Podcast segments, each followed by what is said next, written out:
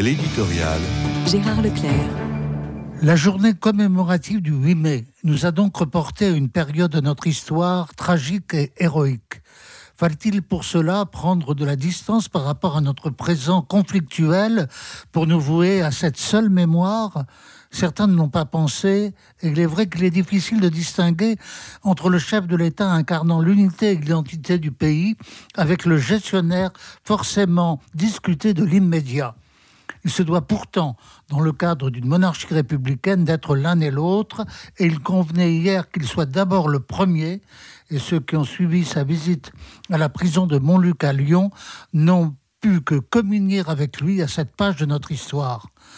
À cette occasion, j'ai repris un livre de mon ami André Frossard, qui avait été prisonnier dans ce fort de Montluc et notamment dans ce qu'on appelait la baraque aux Juifs.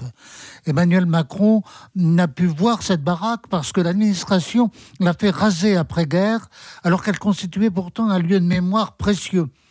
Il faut donc lire Frossard décrivant l'horreur qu'il y avait vécue, avec les visages de ceux que les SS venaient extraire pour les fusiller à titre d'otage. Avec le temps, les visages deviennent un peu flous, il est vrai, mais les personnes demeurent intactes, avec en elles quelque chose de précis et d'indéfinissable qui les fait éternelles.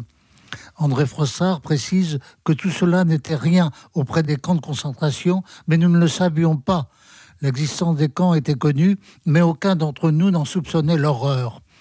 Montluc n'en était pas moins l'antichambre de cette horreur, d'autant que le fort était le point de départ de convois de déportés vers ces camps d'extermination. Oui, il importe que moins une journée par an, on fasse mémoire de cette tragédie.